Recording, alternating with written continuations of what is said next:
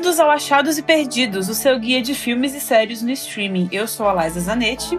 Eu sou o Renato Hermsdorf. E eu sou o Jacques Cousteau. Toda semana estamos aqui para falar das principais estreias nas plataformas de streaming disponíveis no Brasil e hoje vamos falar de Eu Me Importo, que é o novo filme da Netflix que estreia nesta sexta-feira. Vamos falar também de O Mapa das Pequenas Coisas, novo filme do Prime Video, que é do mesmo diretor de Sarah Birds Uma Loser, e de Doutor Castor, a série documental do Globoplay sobre o bicheiro Castor de Andrade. Mas antes de começar, a gente precisa comentar uma notícia que saiu na última sexta-feira e que me deixou. Foi, foi na última sexta-feira mesmo. Que me deixou assim. Eu fiquei particularmente uns três dias em pânico sem conseguir absorver informação que foi o anúncio de uma série de Sr. e Sra. Smith produzida, escrita e protagonizada por Donald Glover e Phoebe Waller-Bridge é uma coisa assim que eu não sabia que eu precisava, mas no momento que eu soube que existia, eu percebi que era a única coisa que eu precisava na vida para me fazer feliz, porque Senhor e Sr. Smith é um filme que teve, eu sou muito, eu era muito viciada nesse filme e já chegou, já chegou ao ápice de um dia eu ver esse filme cinco vezes no mesmo dia. Então, é eu já vi esse filme cinco vezes em um único dia, porque estava passando em dois canais, depois passou em um terceiro canal, depois eu vi duas vezes no DVD. Mas enfim, é, e Fleabag e Atlanta, eu não preciso falar. Então, assim, eu não sei lidar com essa notícia. E vocês? É, pois é, eu gosto muito do filme. Não que eu tenha visto cinco vezes é, numa mesma vez, assim, mas enfim. É, eu gosto muito, sou absolutamente apaixonado por Donald Glover e Phoebe Waller-Bridge. Eu costumo dizer que o mundo será, seria um mundo melhor se Phoebe Waller-Bridge viesse o um meteoro e Phoebe Waller-Bridge e Donald Glover tivessem um filho, repovoassem a Terra. Eu acho que assim o mundo seria perfeito. Então eu fiquei de fato muito empolgado é, com esse anúncio, com essa escalação nem se fala, né?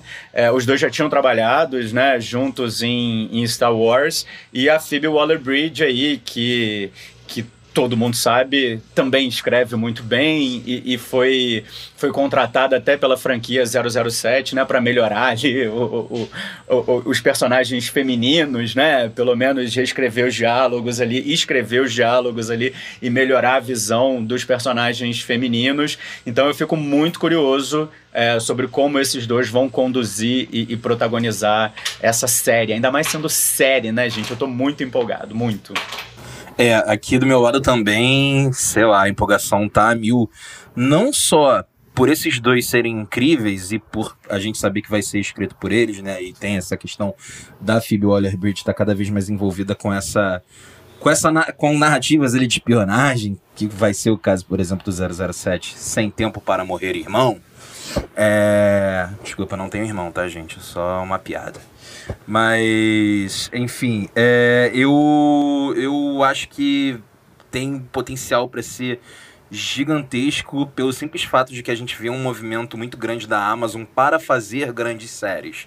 Né? A gente sabe que, por exemplo, a série do, do Senhor dos Anéis aí vem se prometendo como a série mais cara da história, até passando ali o, o que foi gasto com o Game of Thrones.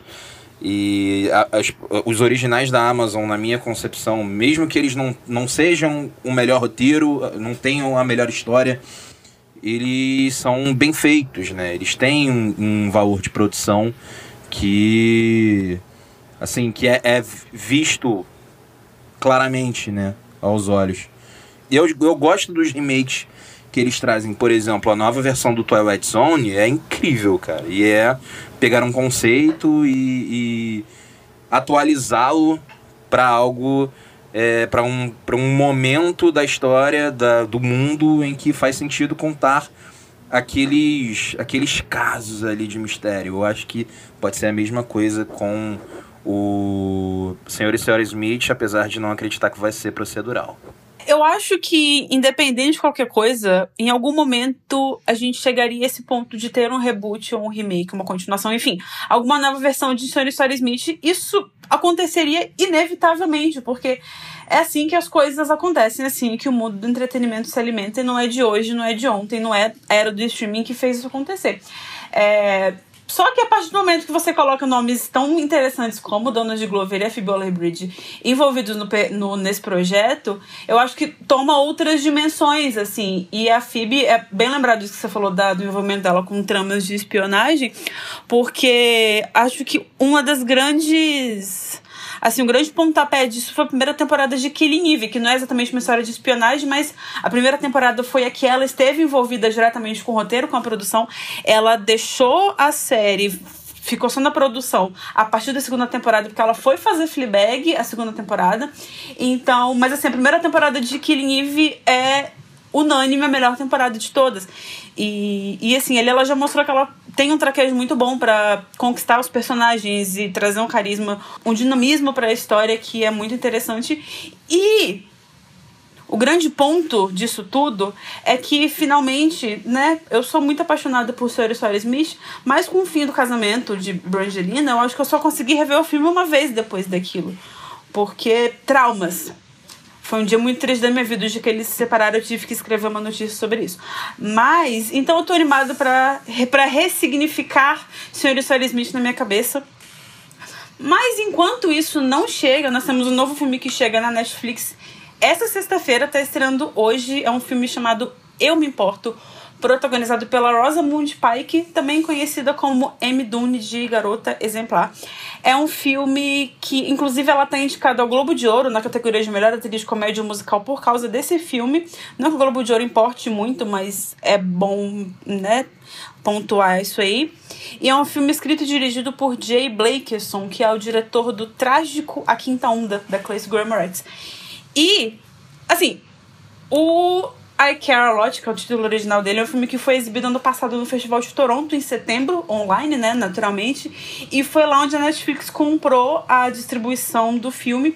E ele é uma espécie de thriller cômico, um humor ali meio obscuro, não sei o que, meio. É, daqueles humores. Um, um tipo de humor mais sombrio, digamos assim. E a personagem da Rosamund Pike, é a Marla Grayson, e ela é uma cuidadora.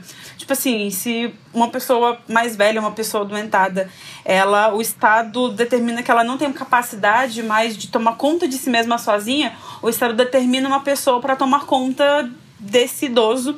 E o trabalho da Marla Grayson é isso. Ela tem uma agência, uma empresa lá, ela meio que faz isso. Só que ela usa isso para extorquir as pessoas, esses velhinhos. Ela toma conta da vida deles, inclusive das finanças. Então ela utiliza isso para se enriquecer. E ela tem um esquema com uma médica que sempre dá dica para ela, para elas fazerem esse esquema meio que juntas. E a história começa quando elas vão dar um golpe em uma personagem, uma senhora, que aparentemente é uma senhora que não tem filhos, não tem parente, é sozinha e tá começando a ter problemas de memória. Então, elas vão dar o um golpe nessa pessoa, nessa mulher. E aí elas acabam descobrindo depois que a história não é bem assim. E elas acabam cruzando o caminho de um mafioso que é interpretado pelo Peter Dinklage. E aí começa uma história de perseguição e, e e a, essa senhora, que é a Jennifer Peterson, personagem da Diane Wish, inclusive maravilhosa, é, ela também é muito louca. E assim, o filme, ele ele conquista muito nessa primeira metade, porque ele é um filme que absolutamente não se leva a sério. Ele se diverte muito com esses personagens e, e com os absurdos que ele faz, porque ele começa falando que esses personagens eles são. Eles não têm redenção e eles e que ninguém é bom ou ruim, mas que eles não têm redenção, que as pessoas são assim mesmo. Então, ele não se leva a sério, ele deixa aí nesse esquema, nessa maluquice, e você fica muito obcecado com a história nessa primeira parte do filme.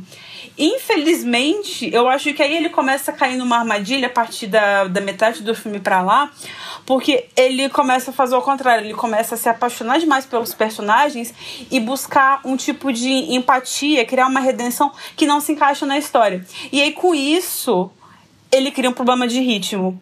E aí ele começa a botar um monte de subtrama na história, um monte de subtrama, e ele quer resolver todas essas subtramas. Isso cria um problema de ritmo que, assim, parece que o filme triplica de, de tempo de duração. É um filme de duas horas que eu cortaria pelo menos meia hora dessa parte final, porque eu acho que ele enrola muito, ele cria muitas situações que não levam a nada, que acabam virando, assim, beco sem saída.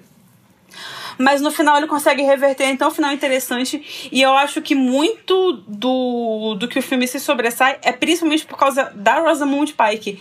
É uma personagem que, assim, você consegue imaginar facilmente um universo em que a Amy Dune se transformaria na Marla Grayson.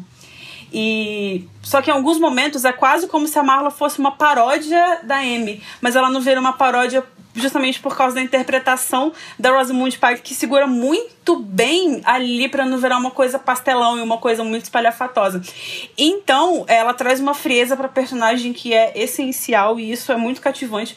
Acho que inclusive boa parte dos filmes e das séries, tudo que a Rosamund Pike faz, às vezes ela é a melhor coisa das histórias, por mais que as histórias não sejam tão boas.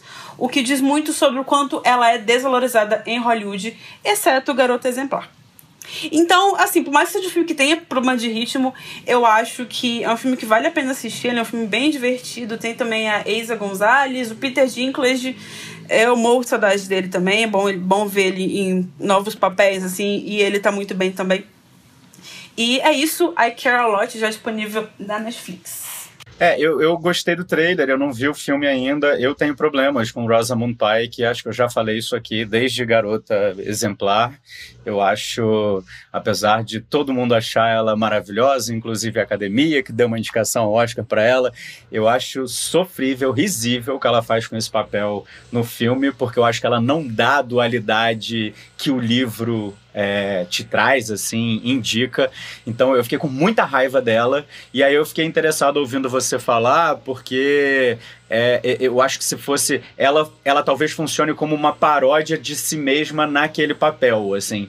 Então as caras que ela faz supostamente ali de de, sei lá, de, de, de, paisagem no, no, no Garoto Exemplar, talvez funcione melhor até num registro de humor. Eu fico curioso para ver ela ela fazendo uma comédia, assim, é, ainda que não seja uma comédia escrachada, né? Mas fazendo um papel mais cômico, assim. Então fiquei bem, bem curioso mesmo. O próprio trailer, se eu não me engano, ele tem um, um twist, assim, no início, que parece que vai apresentar um, uma trama séria pro, pro espectador e de repente ele dá uma virada e aí você percebe que é zoação. Então eu fiquei muito curioso. Talvez eu perdoe Rosamund Pike agora, não que ela se importe.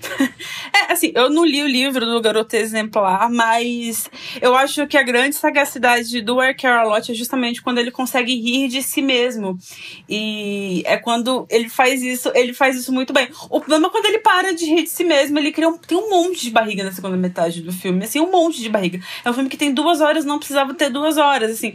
Então, é, é, é essa a minha grande questão. E essas barrigas tornaram o filme para mim enfadonho na segunda metade. Mas a primeira metade é maravilhosa, é deliciosa, assim. E eu acho que ela realmente se fosse outra pessoa ali interpretando essa personagem, talvez seria muito fácil sair desse, desse limiar onde ela funciona entre a, entre a ironia e, e essa coisa de não ligar para nada, sabe? Então, eu acho que ela tá muito bem nesse filme. E pelo menos por ela eu acho que, que vale a pena assistir. E é um filme bem divertido no fim das contas. Então, é, acho que as pessoas vão gostar. Agora, se você não tá afim de matança, tiro, porrada e bomba, temos um novo filme do Prime Video que estreou na última sexta-feira. para você que gosta de Groundhog Day, para você que gosta de viagem no tempo e de romances, o mapa das pequenas coisas perfeitas. Conta aí, Renato.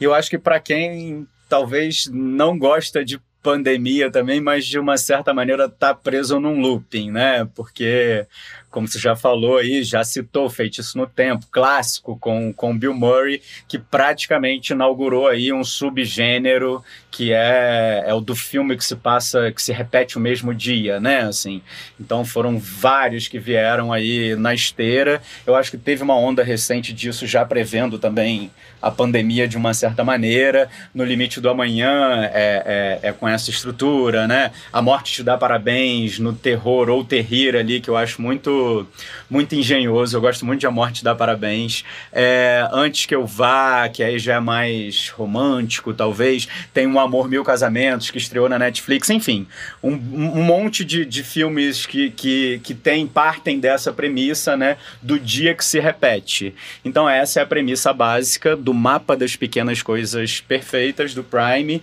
que conta a história ali. É, um filme adolescente, é uma relação basicamente ali de, de dois adolescentes que os dois estão presos no mesmo dia, eles se, se reconhecem aí nesse lugar, enquanto o mundo todo parece adormecido e, e, e segue a vida normal, assim. E tem uma coisa que eu gosto muito no filme é que ele não se preocupa muito em explicar assim o, o, o porquê deles estarem presos nesse looping assim nem muito em explicar o porquê e nem muito em resolver isso assim de uma maneira do ponto de vista da ciência, talvez crível. É uma comédia romântica adolescente que vai mais, mais pelo lado da emoção assim do que exatamente pela racionalidade. Então eu acho que ele dialoga muito assim com esses tempos que a gente está vivendo aí, não só da repetição, como também é um filme muito fofo. Eu acho que a gente vendo tanta tragédia aí, tanta desgraça, é um filme que tem uma mensagem bonitinha, assim. É, os dois, eu acho que o casal funciona muito bem ali, principalmente o, o, o eles são interpretados pelo, pelo Kyle Allen, que fez American Horror Story. O filme começa ali com ele, ele já tem um ponto de vista ali um pouco diferente, porque ele já começa com o personagem dentro do looping. Não é alguma coisa do tipo, começou a história, vai acontecer alguma coisa que vai causar esse estranhamento dele viver esse dia repetidamente. Não, você já percebe de cara que ele tá dentro do looping e tá confortável com isso, assim. E aí a, o par romântico aí, ou o suposto par romântico, é interpretado pela Catherine Newton, que é uma das filhas, a filha mais velha da Reese Witherspoon em Big Little Lies. Ela fez um monte de coisa recente também, fez três anúncios para um crime, Lady Bird, fez Detetive Pokémon. E assim, é, eu acho que os dois seguram muito bem essa leveza ali que, que, que, a história pede, sabe? É uma história até que é baseada num, num conto, é, então, uma história relativamente simples, assim, um encontro dos dois, mas eu acho que tem um pouquinho ali de, de profundidade, no sentido até de você enxergar essa situação como uma situação metafórica, assim, sem entregar muito, ela tem muito, muito a ver com a maneira como você lida com o luto. É, você você, você não quer que aquilo. Você quer que aquilo acabe, mas não quer sair daquele lugar, você não quer mover adiante depois que você passa por uma experiência muito traumática, assim. Então eu acho que tem um pouco essa âncora num lugar é, é um pouco mais profundo aí, talvez, assim. Mas de qualquer maneira, é puro entretenimento, assim, diversão, comédia romântica clássica aí, entre aspas, é, que mostra a relação desses dois, assim, e, gente, né? Estamos já sofrendo tanto com tanta notícia ruim que esse é o tipo de filme feel good movie para você é, dar uma pausa ali do noticiário, né? Ficar um pouco mais relaxado, assim. Eu acho que se esse filme fosse uma banda, eu fiquei pensando que esse filme seria o Coldplay que é o, o bom mocismo ali, a fofice. É, eu não sei se tá uma referência mais jovem, assim, eu não sei o que que qual é a banda fofa para geração mais jovem, mas para mim eu fiquei pensando assim, é, se fosse uma, se fosse uma banda de fato, uh, o mapa de, o mapa das pequenas coisas perfeitas seria o Coldplay. Parece muito Palm Springs para adolescente, né? Palm Springs, infelizmente, que não está disponível no Brasil, mas quando você falou que ele já começa dentro do loop, é, eu já lembrei do personagem do Andy Samberg em Palm Springs imediatamente. Mas enfim, inclusive um filme que está demorando muito para chegar aqui que eu fui até pesquisar agora para ver se eu não estava maluca. Saiu uma notícia no final do ano passado que o Prime Video tinha comprado a distribuição global do Palm Springs, que é um filme que fez um sucesso estrondoso, assim, nos Estados Unidos ano passado, que tem uma coisa de viagem no tempo e looping também. Tá com indicações aí, né? No, pois no Globo é. de Ouro também. Eu acho que o Palm Springs é mais é mais maroto. O Palm Springs é mais, como posso dizer, é, é mais sarcástico assim. É, o mapa das pequenas coisas é um pouco mais adolescente mesmo, mais no estilo é, fofo. Sei lá, Melim pode ser. Se fosse uma banda, seria Melim. Melim é uma referência pra gente jovem? Não sei, gente. Acho que é. Não, não que eu saiba muito sobre jovens, os jovens que eu conheço não ouvem. Não, Maria Eugênia ouve. Acho que sim. É uma referência, sim. Eu lembrei dos jovens que eu conheço, que são os meus sobrinhos só, então é, é isso. Ana Vitória, vai. Boa, Jax, Ana Vitória. Se fosse um filme, seria Ana Vitória. Bom, tá aí mapa, o mapa das pequenas coisas já disponível no Prime Video. E hoje, como a gente está bem diversificado, tem uma dica de cada plataforma. Olha como é bonita a democracia. E a nossa terceira dica é um documentário. Se você ouviu o episódio da semana passada, você já deve imaginar o que, que é. E é a dica do Jax, o documentário Doutor Castor. Então, diga aí, Jax. É, Doutor Castor é um documentário que eu estava muito ansioso, sinceramente, para ver. E valeu estar ansioso, porque de fato é um bom documentário, é um, uma, assim, uma história que bate muito na mente de quem conhece o Rio de Janeiro e, no meu caso, que é carioca. Ele é dirigido pelo Marco Antônio Araújo e conta aí a história do Castor de Andrade, que foi o bicheiro dos bicheiros. É o cara ali que estabeleceu o jogo do bicho não só como algo de, de, de fato como uma instituição de grande sucesso no Rio de Janeiro, mas também como um dos principais caminhos para contravenção adentrar de vez no, na criminalidade, como, como poder não só político, mas até mesmo bélico. Né? A gente sabe que as milícias aqui no Rio de Janeiro surgem do jogo do bicho, inicialmente, e a gente vê também como essa história se reflete, né? esse início dessas instituições criminosas estão muito voltadas para a forma com a qual o Castor de Andrade é, lidava ali com o jogo do bicho. A grande questão, e eu acho um dos grandes trunfos do documentário do, do Dr. Castor, é que ele não trata o Castor de Andrade simplesmente como um vilão. Ele coloca personagens que tanto veem a figura do astro Castor de Andrade, que era extremamente carismático, e ele te, o, o, Castor, durante o documentário, ele vai te seduzindo também. Quando você vê o Castor, tipo, dando aquela risada que é, é, é, é o puro suco do carioca, malandro, você se identifica com isso. E você vê ali, você não, não imagina o quão dentro, até mesmo da história do país, culturalmente, ele estava envolvido. Ele é o cara que teve a ideia de criar, por exemplo, a Liga das Escolas de Samba, que é um modelo de samba que, que foi exportado do Rio de Janeiro para São Paulo e para outros lugares é, do Brasil com relação à escola. É a forma com a qual as escolas ali se, se dedicam e trabalham o carnaval. O, o próprio Campeonato Brasileiro de Futebol, ele teve, tem o formato que tem hoje muito pela influência do Castor. E você vê como ele faz isso, como ele, na, na, no, no, na sua forma de agir, era apesar de um gangster que. Isso é muito legal. O documentário ele não, não exime o Castor dos seus crimes mas ao mesmo tempo ele consegue vender a imagem do porquê as pessoas amam o Castor. Ele era apesar de criminoso, um grande mecenas. Ele foi o cara que pegou o time do Bangu que não era nada e levou para Libertadores, sabe? O, o Bangu, para quem não conhece, é um bairro aqui do Rio de Janeiro de periferia, basicamente, zona oeste. É, é, assim, é um bairro pobre, mas que teve seu grande destaque ao ponto de ter um, um, um time que não era nada entrando aí é, no, no patamar disputando a liderança do que é o, o, o, campeonato de futebol, né? Do que é o futebol.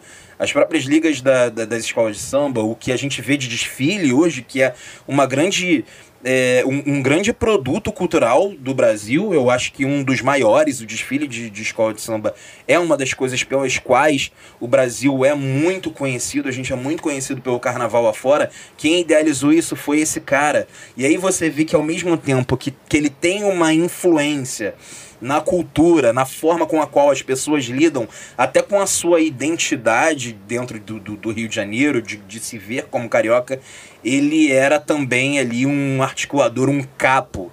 Inclusive, é, ele, eles tratam nisso, dessa forma, o Castor como o, o capo de Tuticap, né, aqui do, do Brasil, porque para fazer com que os seus negócios ilegais do jogo do bicho fizessem, se tornassem legais, fossem viáveis legalmente, ele acaba copiando toda a estrutura ali da máfia italiana, trazendo para o Rio, ao ponto de ser caçado pela Interpol depois. É, e, e, e né, ser, ser essa figura polêmica que a gente não sabe se pensa bem, se pensa mal, sabe?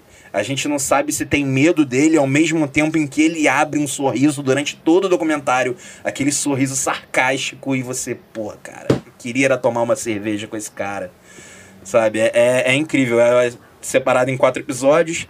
O primeiro é sobre a ascensão dele, o segundo é quando ele tá no, no ápice, assim, do, do da sua carreira de Castor de Andrade, que é quando o Bangu é, disputa o campeonato brasileiro, né, a primeira posição para ser o campeão, disputa Libertadores, a Mocidade Independente de, de, de, Padre Miguel, que é a escola dele, que ele tomou para si, ele, ela ganha duas vezes seguidas o, o campeonato das escolas de samba aqui do Rio de Janeiro. E aí os outros dois mostram já uma parte de queda. A primeira ele entrando de vez na política, e, e como se forma realmente, como ele tem ali sua influência na formação das milícias. E a última, a queda mesmo, que é tudo que aconteceu que fez com que esse cara, que era tão poderoso, que era uma figura tão até respeitada, sabe? Tem cenas do, do, do Castor de Andrade no Jô Soares. Tipo, assim, e eles conversando como amigos. O Boni, Cara, o Boni, filho, o pai do Boninho, o grande Boni da Grande TV, ele tá no documentário falando, a Denise Frossard, que é uma das juízas mais importantes do, do país, ela falando não só mal, mas também bem dele, sabe? E, existe essa dualidade. Isso que eu acho incrível nesse documentário e, e pelo qual eu recomendo. É uma figura, se não impactante, no mínimo muito interessante, o Castor de Andrade praticamente o nosso Pablo Escobar, né? Quando você começou a falar dessa questão do envolvimento dele com o futebol, com cultura, não sei o quê, como ele era uma pessoa carismática. Eu lembrei muito das primeiras temporadas de Narcos, que eles mostram Pablo Escobar como essa pessoa mesmo na, na, no momento público ali, né? É, em certos momentos do documentário, eles inclusive fazem esse paralelo também com o Escobar. Só que a diferença é que, que assim, o, o, o Castor de Andrade, ele, ele tinha duas frentes de, de trabalho né, legais muito claras, assim, de, de, de, de ser aceito pela sociedade, que era um carnaval e futebol. É, o Pablo Escobar ele já, já, já lidava com muitas outras coisas ali, né? Mas ele, é, ele também fazia essa figura de ser um grande mecenas, de distribuir dinheiro para as pessoas, sabe?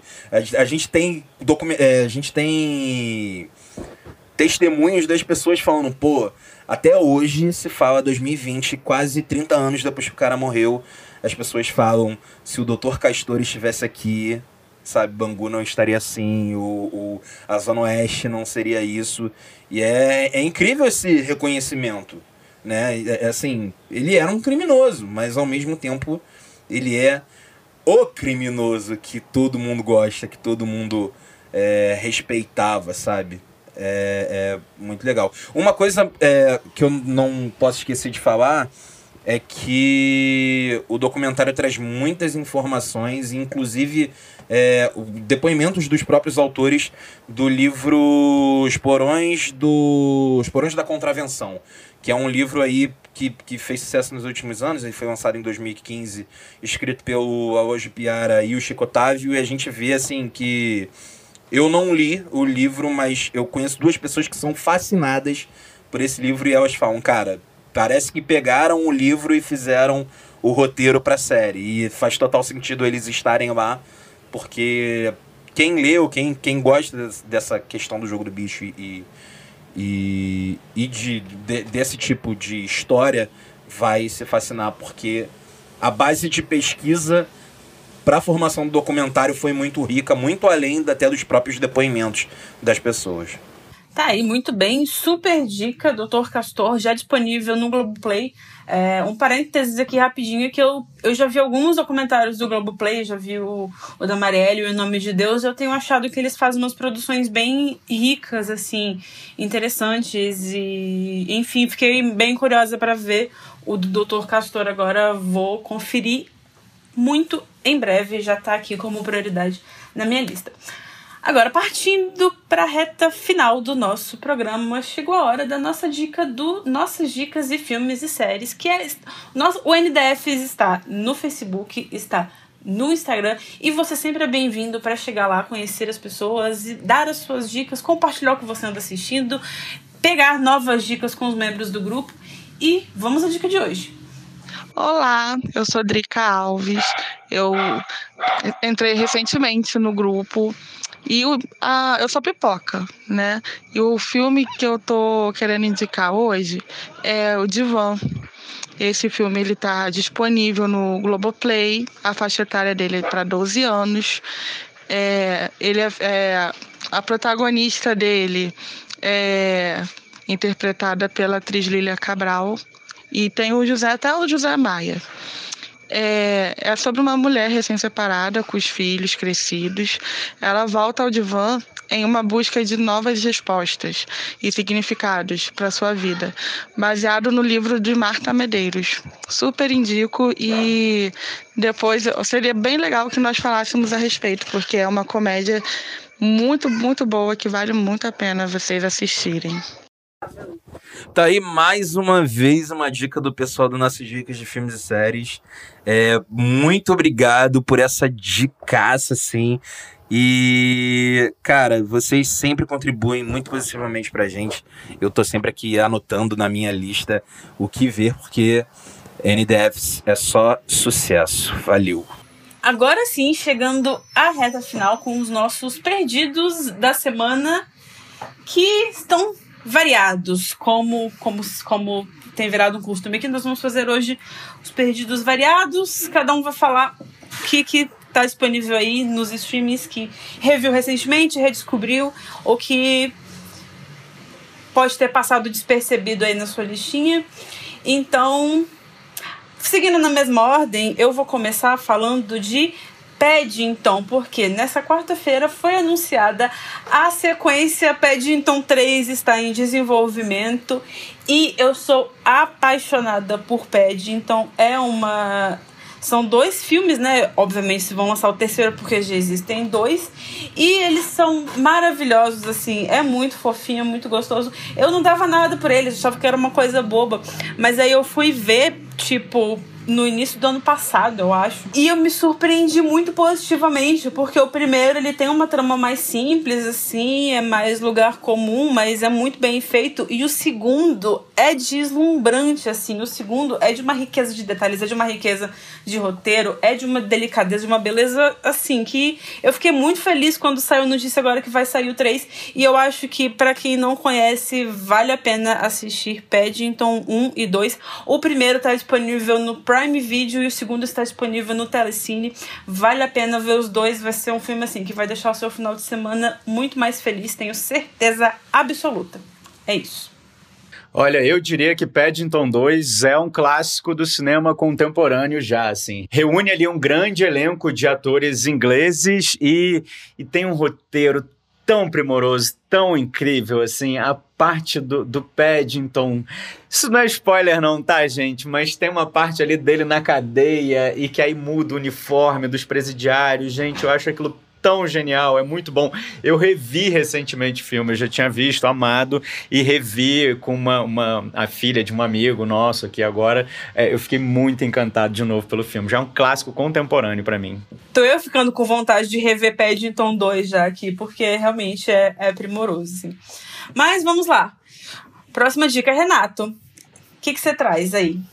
Bom, de inglês para inglês, então, eu vou falar de Questão de Tempo, que é um filme de 2013 que está disponível na Netflix, que não é exatamente ali a história de um loop como o como o mapa das pequenas coisas perfeitas, que eu falei aqui no, no Achados, né? Mas conta a história de uma família ali que os homens são capazes de viajar no tempo. E aí, nessa viagem no tempo, eles não podem alterar o futuro da humanidade, mas enfim, podem mexer na própria história pessoal. Esse filme é protagonizado pelo. Eu nunca sei falar o nome dele, gente, então eu vou tentar aqui. O Domhnall Gleeson e pela Rachel McAdams, que faz a, a, a, namorada dele, né, no filme. E só para vocês terem uma ideia, a gente estava falando aqui de filme inglês, né? É, o filme, o, o Questão de Tempo, é dirigido pelo Richard Curtis, que dirigiu Notting Hill, Quatro Casamentos e um Funeral, Simplesmente Amor. Então é um pouco essa pegada de filme da comédia romântica nesse caso sem o Hugh Grant, mas ainda assim uma comédia romântica com selo inglês. Vale muito a pena. Questão de tempo disponível na Netflix. Eu gostei que você trouxe a questão de tempo, porque filmes que têm viagem no tempo, normalmente eles trazem, né, por si só, narrativas de viagem no tempo trazem regras que vão ser quebradas para gerarem os conflitos do filme. E eu acho que esse filme, especificamente questão de tempo, ele é tão lindo, ele é tão fofo, porque a própria regra para você criar essa tensão entre os personagens é puramente emocional, é puramente é, o apego que eles têm, não só é, por outros personagens, mas pela família, pela história que eles viveram e que, mesmo que ela possa ser mudada, ela não vai se repetir. Cara, de caça, um filme lindo, lindo, lindo, lindo e. e ali é, é, é, parece que são as pessoas certas pra, pra atuar nesse filme, né? Assim, tipo. A, a Rachel McAdams, ela é, é, esse personagem. Eu acho que é, para mim, inclusive, um, um dos mais preferidos, assim, dela. É isso, ela tá ótima. E assim, depois, depois de trazer crime em hotel e filme ruim, é isso. Hoje eu só falei de filme fofo. Só trouxe filme fofo aqui para vocês. Eu só queria fazer um adendo. É, polícia da pronúncia tá passando por aqui para avisar que é Donald Gleason que fala o nome dele. Tem um H, tem um M, mas nenhuma dessas letras é pronunciada. Agora sim. Como é que é? De novo? Donald Gleason? É, não fala nem o M nem o H. Ah, maravilha. Obrigado, Liza. Bom, já fiz minha parte, agora, Jax, com o que, que você fecha o programa de hoje? Bem, se o Renato saiu a do que saiu foi para os filmes fofos. Eu hoje, nessa semana muito triste em que o carnaval foi em casa, vou trazer outro documentário que tem muito a ver com o carnaval, que é o Do Mussum, um filme do Cacildes, que é ali dirigido pela Susana Lira é um filme bem curtinho, é tipo uma hora e vinte só de documentário, narrado pelo Lázaro Ramos, o que melhora na minha concepção qualquer obra. Eu amo o Lázaro, acho ele incrível. E ver o Lázaro narrando a história do Mussum é melhor ainda.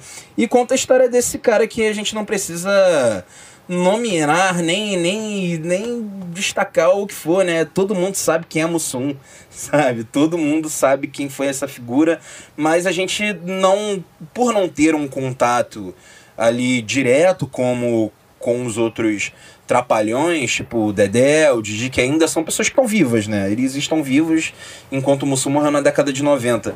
E a gente acaba descobrindo ali várias facetas desse cara que sim tinha muito a ver com o carnaval, que não surge como comediante. Para quem não sabe, Mussum ele surge nos originais do samba, era um grande é, vocalista e, e puxador de samba esse cara. E a história, a história desse cara é incrível, assim, não, não tem muito o que falar, só, só agradecer por ter algo que conta a história do Mussum, sabe? Tipo, Mussum, né, gente? Mussum é Mussum. É aquela risada, né, do falador passa mal da música. aquele, aquele som, é o Mussum que faz, né? Muita gente não sabe. Sim, sim. Eu acho que é, é, outro documentário também que traz humanidade ao mostrar erros das pessoas, assim. Porque a gente tem essa. A gente tem muita simpatia pela figura do Mussum até hoje.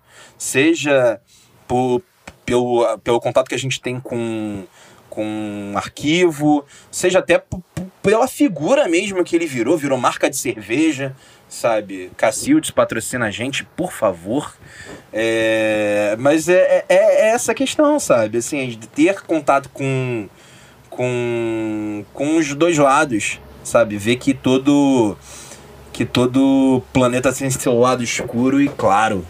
Profundo isso aí. E tá disponível onde, Jax? Tá disponível na Prime Video. Desculpa se eu esqueci de falar.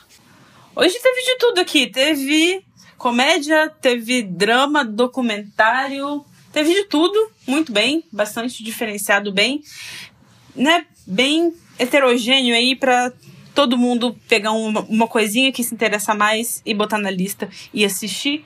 E é isso. A gente vai ficando por aqui com o episódio de hoje. Voltamos na semana que vem, no mesmo bate-canal.